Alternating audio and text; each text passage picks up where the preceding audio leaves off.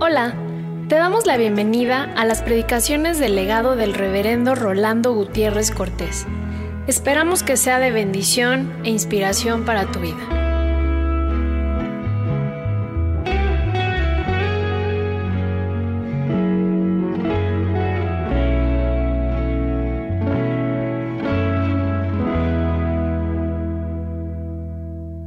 A considerar la palabra del Señor en esta hora. Vamos a estimarla y vamos a acercarnos a ella con reverencia, con confianza, con fe. Porque cuando estamos aseverando, afirmando que Dios bendice la vida abundante, nos percatamos que es palabra de Él a la que nos acercamos y que cuando Él nos asegura la bendición es porque la garantiza. Es su palabra. La vida abundante es plena de sabiduría. Y cuando nosotros anunciamos que la vida abundante es plena de sabiduría, tenemos detrás la declaración bíblica de que el principio de la sabiduría es el temor del Señor. Y cuando hablamos de que la vida abundante plena de sabiduría es porque es plena del temor de Dios. No estamos confundiendo aquí el término sabiduría con conocimientos humanos, sino con actitud de dependencia de nuestro Dios. Y la vida abundante está llena de este temor del Señor por donde nos queramos mover.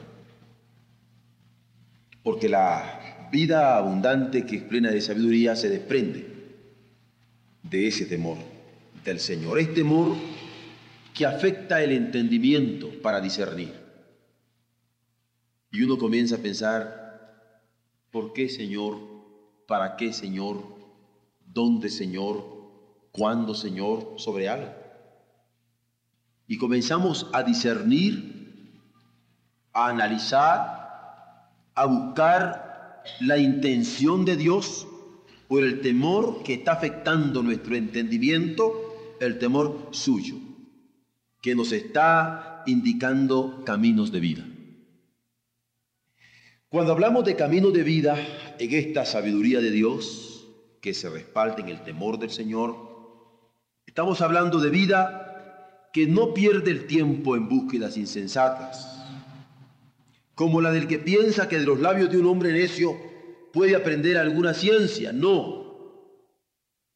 Es del que invierte su tiempo con personas sabias, de quienes sí puede aprender, con personas también temorosas de Dios, de quienes sí puede aprender la voluntad del Señor para la vida.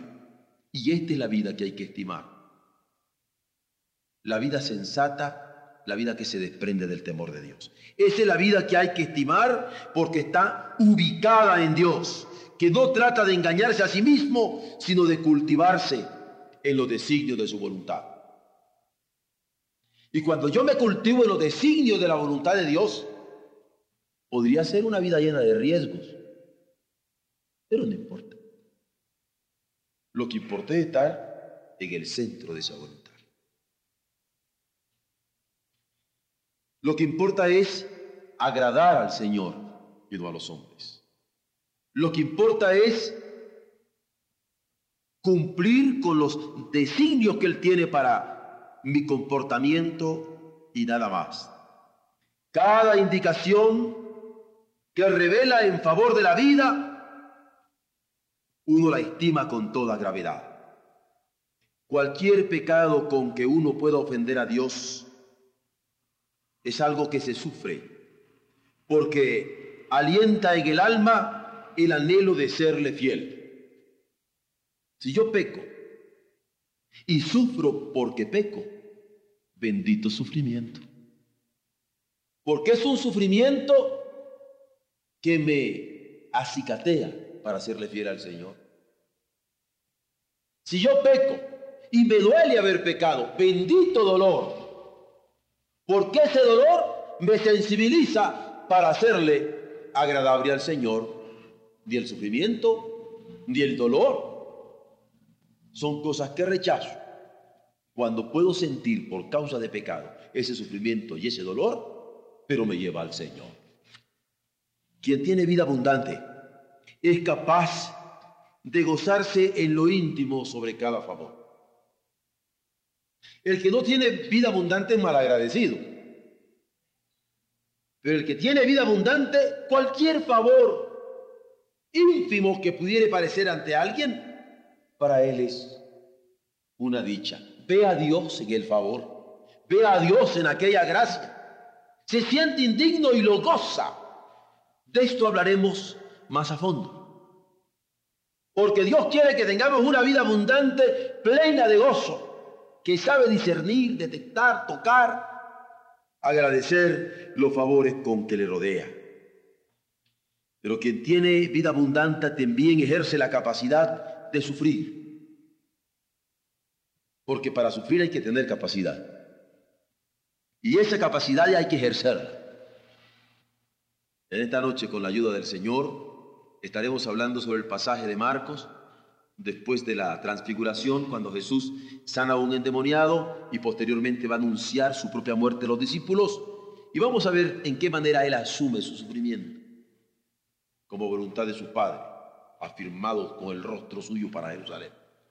Porque en la vida abundante uno puede asumir un sufrimiento cuando le permite la sensibilidad en su relación con Él en la relación consigo mismo y en la relación con otros. Porque aquí, en esta vida, yo no estoy solo y aislado. Tengo una relación con el Señor. Y yo sufro si peco contra Él porque no quiero ofenderle. Sufro si peco contra Él porque me estoy lastimando a mí, porque Él es mi vivir. Sufro si peco contra Él porque al estar pecando contra Él no tengo las posibilidades que desplegarme en amor y en cariño para con mis hermanos. Esta es la ubicación de la vida abundante. Una vida en relación con Dios. Una vida en relación con la estimación que tengo por mí mismo, que sé que Él me ha creado, que sé que Él me ha redimido, que sé que Él me tiene para Él, pero una ubicación que me permite tener esa relación limpia con Él y limpia con la vocación a la cual yo he sido llamado para poder compartirla con nosotros. Dios bendice la vida abundante, que se ubica en la verdad buscándole con temor. Dios bendice la vida abundante que le sigue con humildad. Porque no solamente busco la verdad, sino sigo humildemente esa verdad con todas las implicaciones que tenga esa verdad. Dios bendice la vida abundante que puede pensar en la palabra suya con reverencia. ¿Saben lo que es pensar en la verdad? Es un ejercicio que muchos lo hacen los filósofos. Pero ¿saben ustedes lo que es pensar? Estructurar el orden del pensamiento en la verdad de Dios. Y no solamente estructurar el pensamiento, sino estructurar en el pensamiento la vida en la verdad de Dios. Esto es lo que es teológico. Dios bendice esa vida abundante. Esa vida que puede ubicarse en la verdad buscándola con temor, que puede seguirla con humildad, pero que puede estructurar su pensamiento en ella con reverencia. Dios bendice esa vida abundancia que ama su revelación. Pero la ama con devoción. ¿Qué más me quiere decir con esto, Señor? Porque quiero seguirte. Porque quiero meditar en tu revelación y solazarme en ella. Dios ama la vida abundante que puede gozarse en Él, en Dios, con pureza de corazón.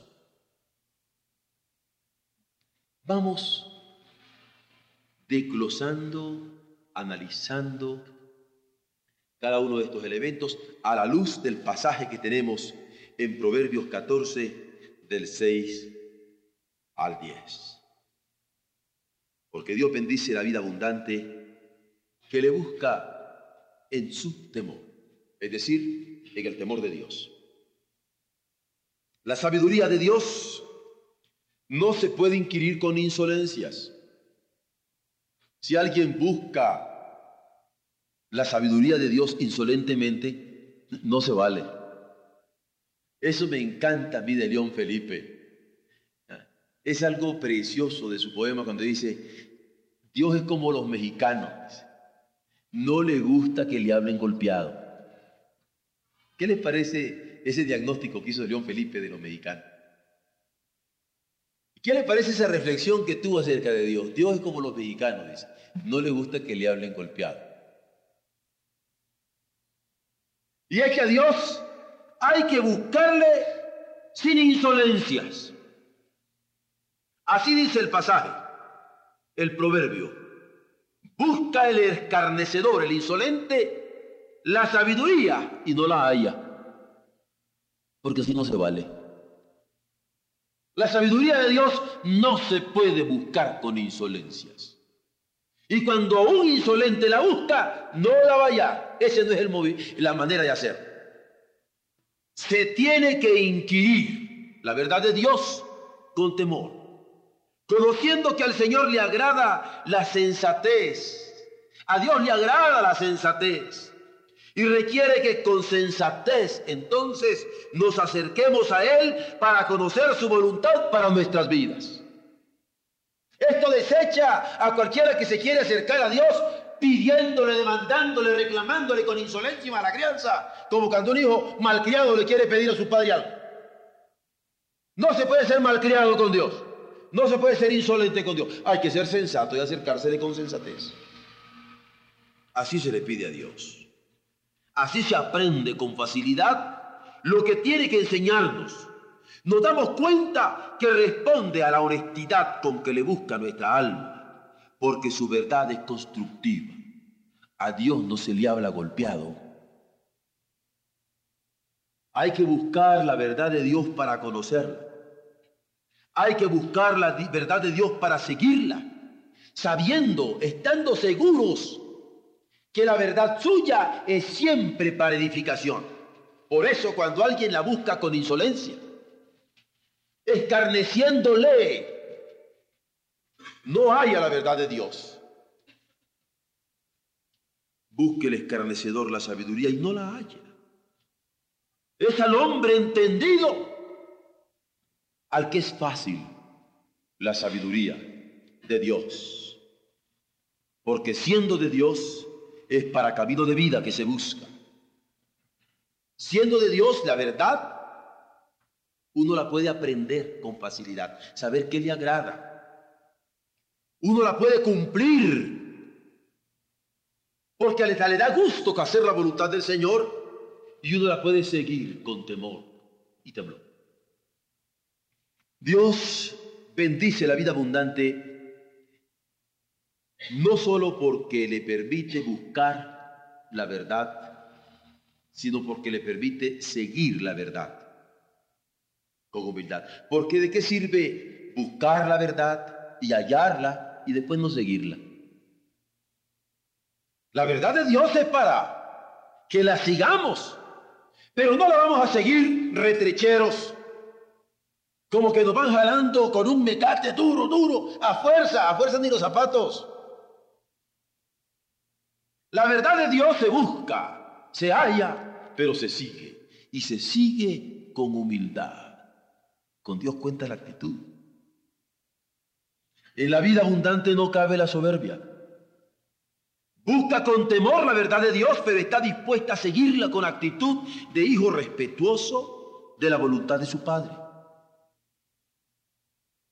Dios quiere hijos respetuosos de su voluntad. No se aconseja de hombres necios. El de la vida abundante no busca hombres necios para tomar consejos de ellos. Sabe que sus labios no tienen ciencia que puedan conducirle al seguir al Señor con dignidad. ¿Qué me puede aconsejar un necio en relación con la manera de seguir a Dios? tampoco se echa con ellos. Porque echarse con ellos, echarse con los necios, es echarse a perder en su discipulado. El que se echa con un necio, se echa a perder en su manera de seguir la verdad que ha encontrado de parte de Dios.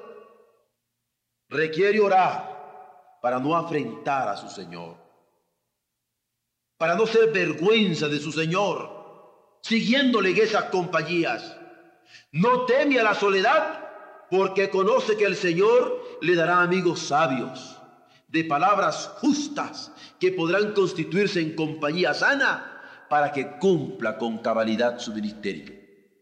El ministerio se puede cumplir con cabalidad cuando uno se rodea de los sabios de Dios, que temiéndole también a Él, le ayudan para cumplir la voluntad del Señor siguiéndola con humildad. Es al sabio al que hay que tener por amigo, porque actúa en el temor del Señor. Es al sabio al que hay que tener por compañero para vencer el escarnio de los pecadores.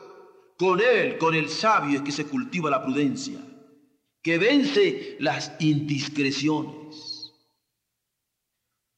Con él se cultiva la fortaleza espiritual con que se vence la debilidad de la carne. Por eso hay que hacer caso de la palabra que dice, a la letra, en el verso 7 del capítulo que estamos viendo.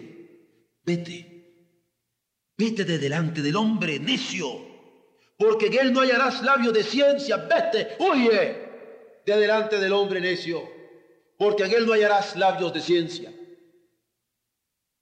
Como joven, a mí me quedó en mi mente, en mi imaginación, en mi cabeza, en mis entendederas, la lección de José, cuando estaba con Faraón, y siendo un muchacho muy guapo, la mujer del Faraón se enamoró de él.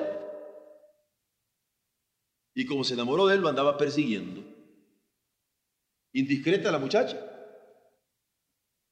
Hubo una vez que hasta lo logró prender y a mí siempre se me quedó en la cabeza. La manera como me lo contaba es a la esposa de mi pastor, doña Beatriz Domínguez de Paraón. Porque tenía una capacidad narrativa tal que yo sentí que José salía en carrera dejándole la capa a la mujer.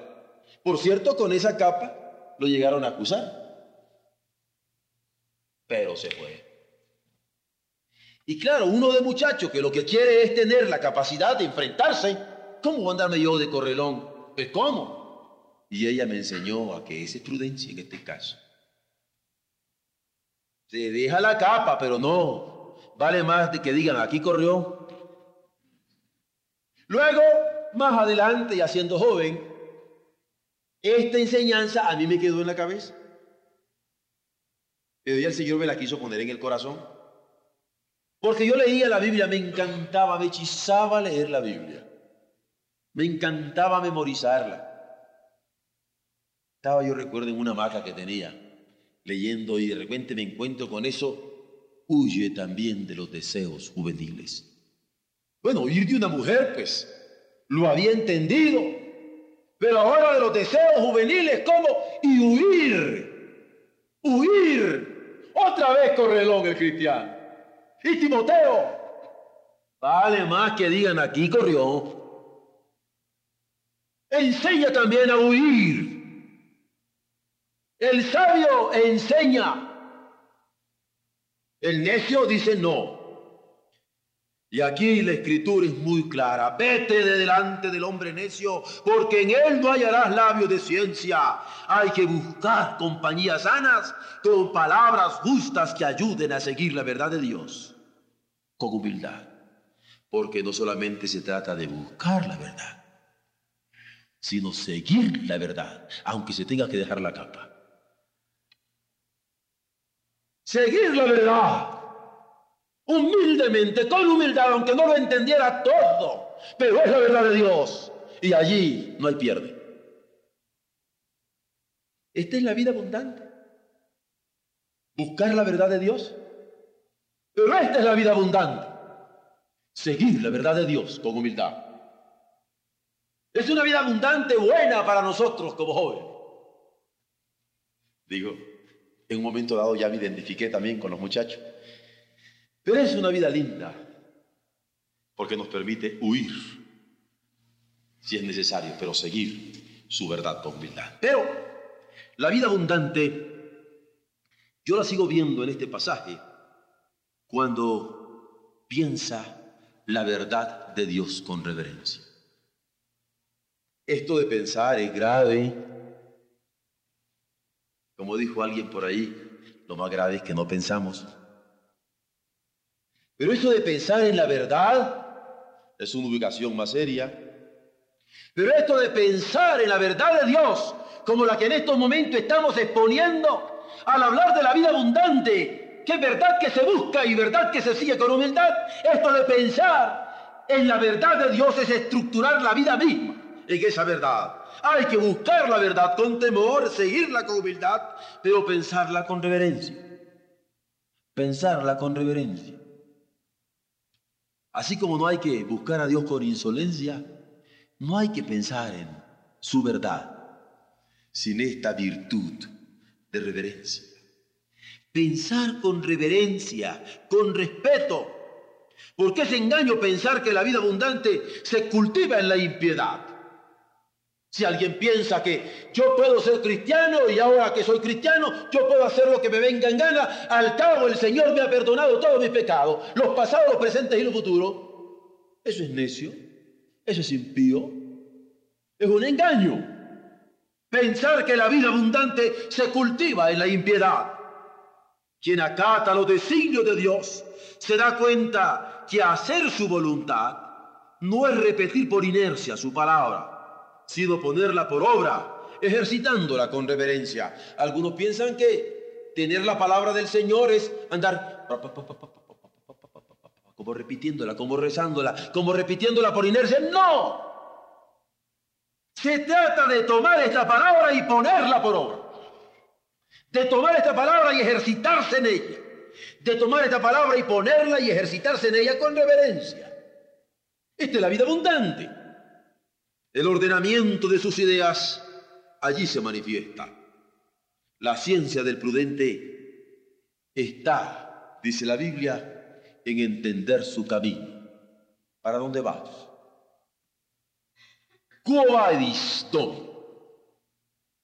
¿Para dónde vas, hijo mío? ¿Para dónde vas, hija? ¿Para dónde va tu matrimonio? ¿Para dónde va tu familia? ¿Para dónde vas? Porque la ciencia del prudente está en entender su camino, mas la indiscreción de los necios es engaño. Hay que pensar la verdad con reverencia. ¿Para dónde vamos? ¿Por qué no cultivar sagacidad? Pero en el comportarse con rectitud para cumplir la verdad del Señor. Cuando se entiende que Dios se manifiesta en el testimonio de cada uno de los suyos, que piensa la verdad con reverencia. Quien piensa así la verdad del Señor, actúa con discernimiento, dejándose guiar en cada paso por su palabra.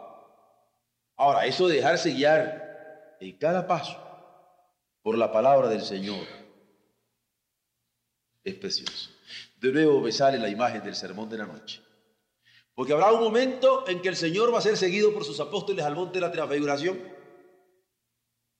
pero luego va a tener que ser seguido por ellos hasta el valle. Y seguirle al monte la transfiguración a orar estaba bien. Seguirle hasta el valle, pues venían felices de la vida de haber tenido aquella, aquella experiencia extraordinaria de ver a Jesús rodeado de Moisés y de Elías. Pero a la hora que Él les anuncia su propia muerte, no se podía seguir de lejos. Había que seguir sus huellas poniendo los pies donde él había puesto los suyos. Y esto es lo que está en el fondo acá. Porque quien piensa la verdad con reverencia va a seguir las huellas del Señor, las huellas de su palabra, dejándose guiar en cada paso por ella. Esto es vida abundante. Entonces buscar la palabra, seguir la palabra y pensar en esta palabra. Porque lo estamos haciendo con toda conciencia de su voluntad que se revela, de nuestra fe que se nutre de nuestro testimonio, Qué bendecido a través de nuestra acción cotidiana. La vida abundante es bendecida por Dios en el que ama la verdad con devoción. Porque uno puede llegar a conocer la verdad, ¿no es cierto? A lo mejor la podría pensar con reverencia y seguirla, pero amar. Como decía el salmista, cuánto amo yo tu ley. No es cuánto la conozco, cuánto la sé, cuánto amo yo tu ley. Amar la ley del Señor, amar la palabra del Señor, extasiarse en el movimiento de sus labios, amar esta verdad. La vida abundante no solo busca la verdad, sigue la verdad, piensa en la verdad, sino ama, ama la verdad de Dios con devoción. La vida abundante es por eso como árbol plantado junto a arroyos de aguas. Un árbol plantado junto a arroyos de agua se nutre y da su fruto en su tiempo y su hoja no cae. Y alguien que sabe meditar amando la ley de Dios se nutre y da frutos y sus hojas no caen. No hay otoños en su vida. Es vida que además de buscar la verdad con temor y seguirla con humildad, pensarla con reverencia, la ama con devoción. Le nutre para agradar a Dios. A ello se debe su buena voluntad. Quiere actuar con honradez y vivir en santidad. La honradez le demanda disciplina personal, pero la santidad no burlar cualquier culpa que tenga ante el Señor porque quiere cuentas claras con Él. Yo sé que en el fútbol a uno le aplauden las fintas, en cualquiera de los fútboles. Si uno logra ser un buen burlador con la pelota, todo el mundo le aplaude. Aquí no. A Dios no se le puede tratar con fintas. Y si yo soy culpable ante el Señor, no puedo, pues aquí te doy ahora el diezmo, Señor. Como queriéndolo engañar con un caramelito.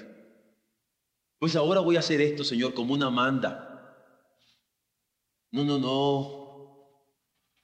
A Dios no le gusta que le hablen golpeado, ni tampoco que lo traten con fintas. No se le puede andar burlando. Y el que ama la verdad con devoción, no trata de burlar a Dios. No trata de burlar a Dios. Lo que Él quiere es tener las cuentas claras con Él. Verle de frente. Verle a sus ojos. Mirarse en sus pupilas. Eso es lo que quiere. Porque amar la verdad con devoción es enfrentarse al rostro divino. Porque ser reo de Dios es grave. Ser reo de los hombres es un problema. Porque uno está a merced de mil cosas. La más bella sería estar reo de las leyes, pero no de las arbitrariedades. Pero ser reo de Dios, ah, eso sí es grave. Eso sí es grave. Debérselas a Dios, eso sí es grave. Portarse mal con Dios, eso sí es grave. Que Dios le tenga a uno ahí un puntito agarrado, eso sí es grave. Ser reo de Dios es grave. Se requiere estar alimentado por sus nutrientes para que sus fuentes espirituales se manifiesten en la vida cotidiana sin trabas por haberle ofendido. Dice de nuevo la escritura en el pasaje que estamos eh, considerando, los necios se mofan, se burlan, de cuando andan ofendiendo a Dios. Se mofan del pecado, se burlan del pecado.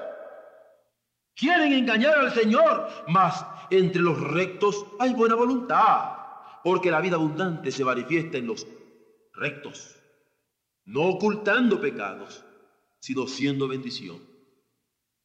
La extraordinaria sensibilidad de David es manifiesta en esa expresión que nuestros jóvenes pusieron en el drama de Navidad última. Señor, no solamente te pido por mis pecados, los que conozco y los que conocen de mí, No solamente te pido perdón por las veces que te he ofendido y todo el mundo se ha dado cuenta que te he ofendido, o yo mismo me he dado cuenta que te he ofendido. Señor, te pido perdón por lo que los otros no han visto y por lo que yo mismo no soy consciente de. Y la expresión bíblica es, líbrame de los que me son ocultos.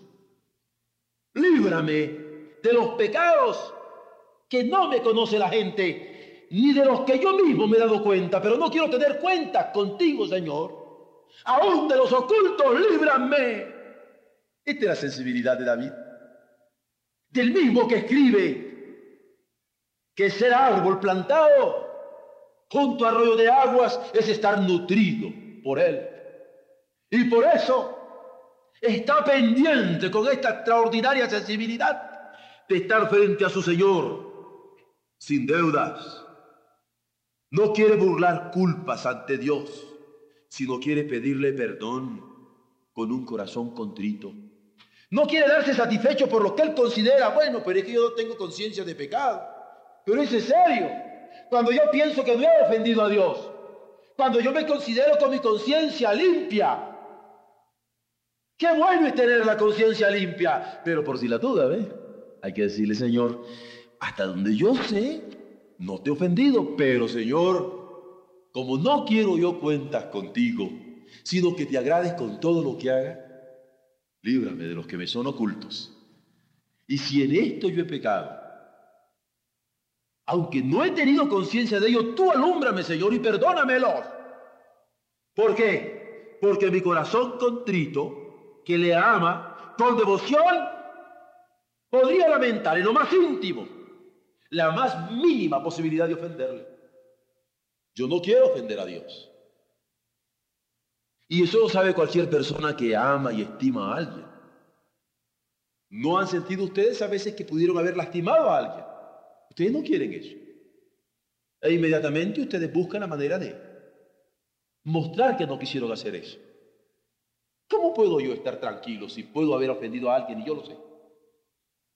Ahora se imaginan con Dios. Señor, yo no quiero ofenderte. Y si algo pude haber hecho o pensado, yo no quiero hacerlo. Esto es amar su verdad con devoción. No quiero que nada esturbe ni enturbie la relación que tengo con Él. Esta es vida abundante, una vida cauta, cautelosa, cuidadosa, precavida, porque se busca la verdad, se sigue la verdad, se piensa la verdad, pero se ama con devoción esa verdad para no fallarle a su Dios. Pero no solamente esto es la vida abundante. La vida abundante que Dios bendice es la que se goza en la verdad con pureza de corazón. Con pureza de corazón. Ah, el corazón puro, que puede gozarse con cosas tan pequeñas. Ah, el corazón puro que puede estimar profundamente lo que pasa a su alrededor como bendición. El fondo de un alma limpia. Esto es importante pensarlo ahorita, ¿no? ¿No es lindo que el Señor le conozca el alma a uno? La aspiración que tenga. Pero se imaginan cuando el Señor conoce el fondo de mi alma. Y que cuando le digo condicia y ardientemente desea mi alma los atrios del Dios vivo, Él sabe cuál es el fondo de mi alma. El fondo de mi alma. Porque hay que ver que el fondo del alma limpia que tanto nos agradaría poder ante el Señor para que vea que no está sucio. Porque nos interesa eso. Cuando ustedes lavan los vasos, ¿no le echan de repente, de repente un ojito a ver si no quedó algo en el fondo? Hay que limpiar el fondo. Limpiecito. Así queremos el alma. Y cuando el alma tiene el fondo limpio, puede levantar preguntas así. ¿Por qué esperar que el insolente busque sabiduría. ¿No se han percatado ustedes que a veces se han dado topes de cabeza porque están esperando que un insolente, que un malcriado busque sabiduría? Un alma limpia no espera que un insolente busque sabiduría. Cuando yo tengo el alma tan sucia como la de él, entonces a lo mejor ando buscando que los dos busquemos sabiduría. Pero un alma limpia no busca que el insolente busque sabiduría. El escarnecedor no la haya, es lo que dice la Biblia. ¿Por qué esperar que el necio sea prudente? Es como pedirle peras al olmo.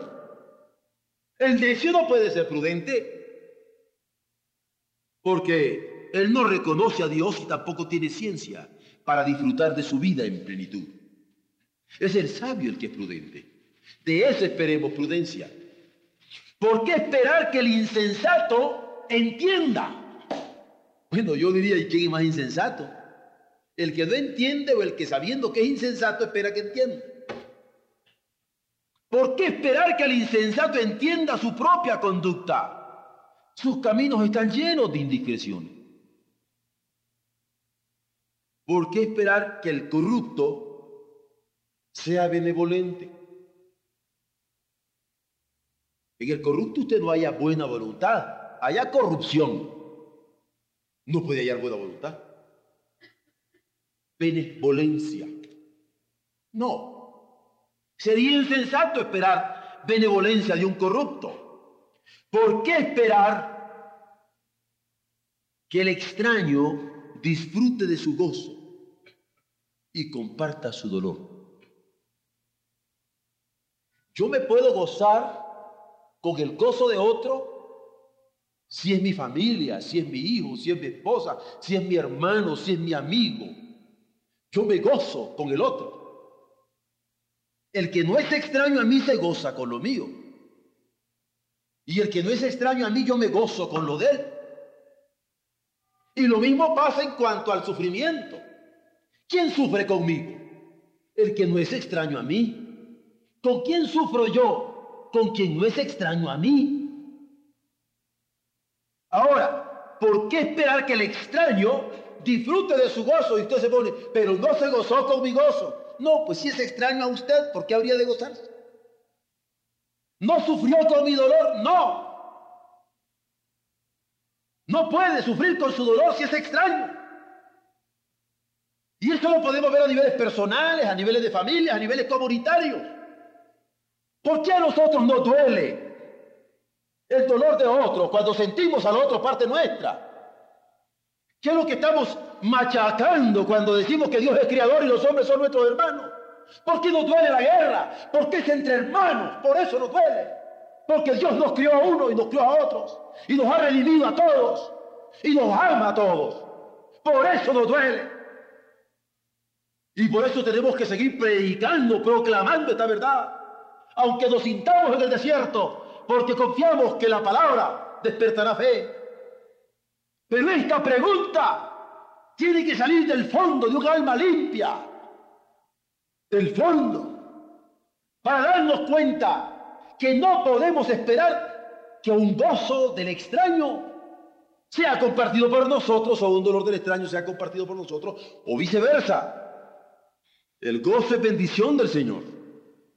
Cuando yo me gozo porque mi hermano tiene algo o logró algo. Esa es bendición.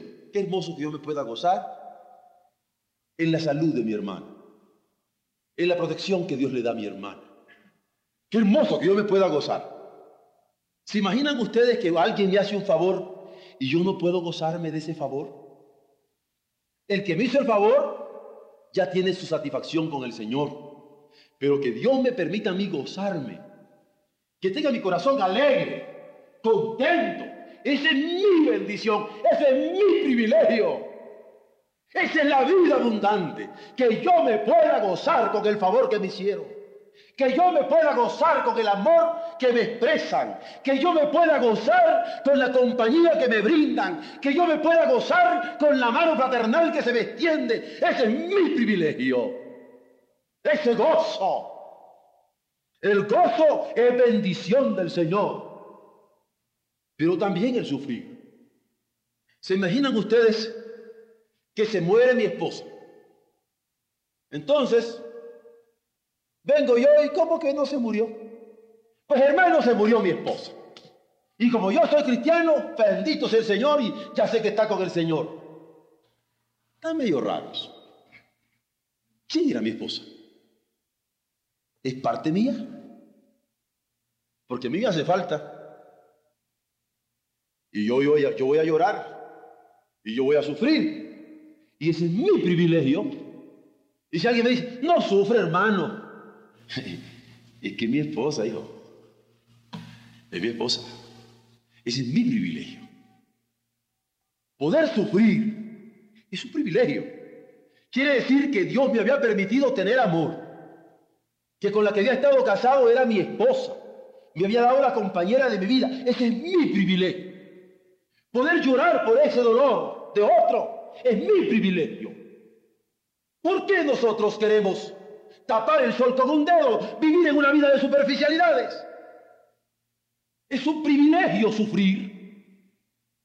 Y no se trata de masoquismo. Yo no quiero el sufrimiento, pero cuando me toca el sufrimiento, yo sufro.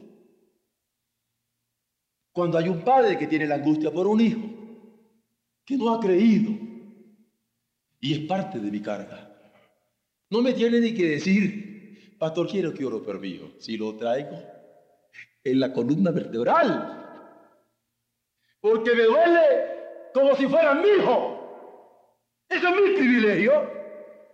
Ese es mi privilegio, poder sufrir, porque me duele. Y cuando se convierte, gloria al Señor. Y cuando lo veo, bendito sea Dios. Y lo abrazo.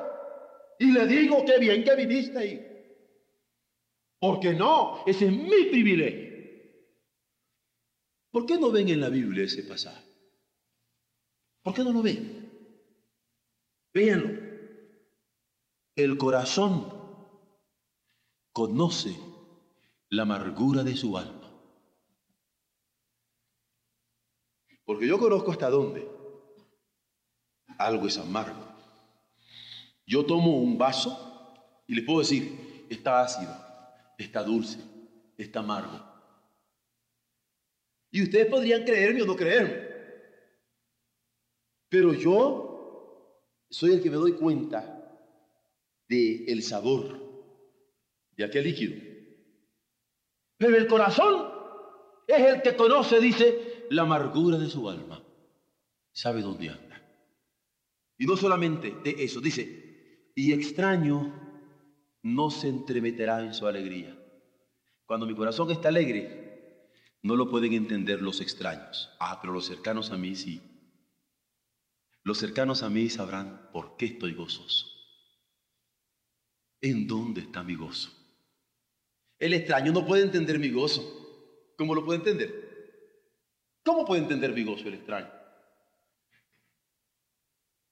¿Cómo puede entender mi gozo el extraño? No lo puede entender. No lo puede entender. Pero alguien que me conoce profundamente sabe cuando mi corazón está alegre. Claro que sí. ¿Sabe lo que significa la alegría para mí? ¿Sabe por qué estoy contento? ¿Sabe por qué estoy satisfecho? ¿Sabe por qué estoy que salto por dentro? ¿Sabe? ¿Se imaginan ustedes cómo no lo va a saber? Pero el extraño ni se da cuenta. No se da cuenta. Ahora, esto es privilegio de vida abundante. Poder gozarse y poder sufrir. El gozo es bendición del Señor. Y poder sufrir dolor es bendición también que el Señor permite a quienes tienen el alma sensibilizada en Él. Conozco familias aquí en Goreb que podrían tomar esto como un retrato hablado. Y casi podría desafiarlos. ¿De quién estoy hablando aquí? ¿De quién estoy hablando acá? Valdría la pena, ¿no? Porque yo conozco esto que estoy diciendo acá. Yo conozco familias a quienes Dios bendice porque le han buscado con temor y temblor. No hablo de papá, no hablo de mamá, no hablo de pareja.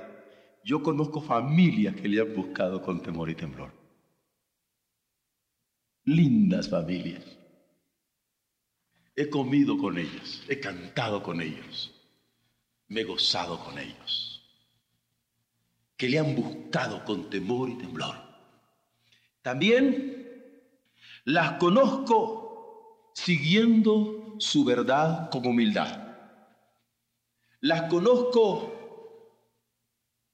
expresivas, cariñosas, amorosas, serviciales, caminando a pie o manifestando en mil maneras su alegría por seguir con humildad la voz de Dios. No estoy hablando de un hombre ni de una mujer. Yo conozco familias Gloria al Señor. Aquí en Oreb, como familias, ¿ah? que siguen la verdad del Señor con humildad. Soy testigo de familias que saben pensar, que les gusta pensar la verdad de Dios con reverencia, semana a semana. Los he visto de tal manera que a veces no han estado completas esas familias, porque alguno ha tenido que salir de la ciudad. Pero la fidelidad de los hijos no ha dependido de la asistencia de los padres. Aquí los he tenido. Y los he abrazado y los he besado. Yo conozco esa familia. Soy testigo de eso. Yo les he visto cultivar el amor por su evangelio con devoción, pero sobre todo se gozan en su fe con pureza de corazón. No conozco todavía un trabajo en esa familia que haya parecido indigno. Y conozco varias. Sin embargo, conozco otras para quienes los más delicados espirituales trabajos les ha sido una carga. Los más santos, como familia, les son una carga. Y no nos perdamos, estoy hablando de la vida abundante.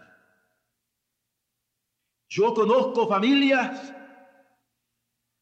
que en sus alegrías han podido compartirlas como familias y han podido departir también sus alegrías, todos y cada uno de ellos, con sabiduría. Yo conozco familias con relaciones enriquecidas por amistades discretas que disfrutan con cariño. Yo tengo familias que disfruto de la amistad del Padre en una relación directa. Que disfruto de la amistad de esa mujer, de esa esposa, de esa madre, de esa abuelita, a veces, de forma directa. Y que disfruto con los hijos una amistad independiente y con toda la familia igual. Yo conozco esa familia en donde sus relaciones son enriquecidas por amistades discretas que se disfrutan con cariño. Conozco familias que cultivan su piedad y ponen en acción como familia su buena voluntad. Las conozco con capacidad de gozar como familias. Las conozco con capacidad de sufrir como familias. Porque aún ese incomunicable campo íntimo de cada quien es incomunicable campo íntimo de cada persona, como el gozo, porque el gozo es un campo íntimo. El dolor es un campo íntimo. Que cuando alguien lo quiere compartir conmigo, lo acepto como una intimidad. Pero conozco familias que aún esos campos íntimos de gozos y de sufrimientos no son campos extraños entre ellos. El gozo de uno es el gozo de todos y el sufrimiento de uno es el sufrimiento de todos, porque lo pueden compartir. Esta es la vida abundante en una familia. Y yo creo que al venir a la palabra del Señor, a buscar su verdad, a seguir su verdad, pero no solamente a buscarla y a seguirla, sino a pensar en su verdad. Pero no solamente a pensar en su verdad, sino amar su verdad. Yo espero en Dios que podamos disfrutar con gozo esta verdad y decirle a la esposa, bendito sea el Señor, hija, que en nuestra familia se da esto. O decirle a su esposo, mi amor, gracias a Dios por ti. O decirle a sus hijos hoy al mediodía, gracias a Dios que nuestra familia puede gozar de esta verdad en donde la vida abundante es bendecida por Dios. Y nosotros somos testigos. Yo bendigo al Señor porque el pastor pudo dar un retrato hablado de nuestra familia. Pero no para como fariseos engolarnos sino para como cristianos bendecir al Señor. Yo conozco familias que podrán tomarse de las manos y bendecir al Señor por esto. Yo conozco familias que tal vez no podrán comunicárselo con palabras, porque la emoción los va a traicionar. Pero con todo mi corazón quisiera que al tomar nuestras manos este mediodía como familias o esta merienda de la noche como familias, examináramos en lo íntimo si la vida abundante es herencia familiar para nosotros. Y si podemos tomarnos las manos y glorificar a Dios porque hemos buscado su verdad, porque hemos seguido su verdad, porque hemos amado su verdad, porque podemos gozarnos con su verdad. Porque aun cuando estuviéramos pasando en un doloroso sufrimiento, podíamos con nuestras lágrimas sembrar en bendición sabiendo que cosecharemos en ella. Si no tenemos capacidad de bendecir a Dios, vamos diagnosticándolo y viendo que la vida abundante está tocando la puerta de tu relación familiar. Y que esa relación familiar depende de todos. Y que es momento de cerrar filas para que Dios bendiga la vida abundante en cada una de nuestras familias. Un beso lleno de respeto para cada familia y un abrazo lleno de mi cariño y de mi amor y mi oración más humilde porque Dios permite en cada uno de sus hogares la vida abundante que Dios bendice y que Dios ofrece. Que mi corazón no sea extraño al goce de ustedes y que tampoco lo sea al dolor.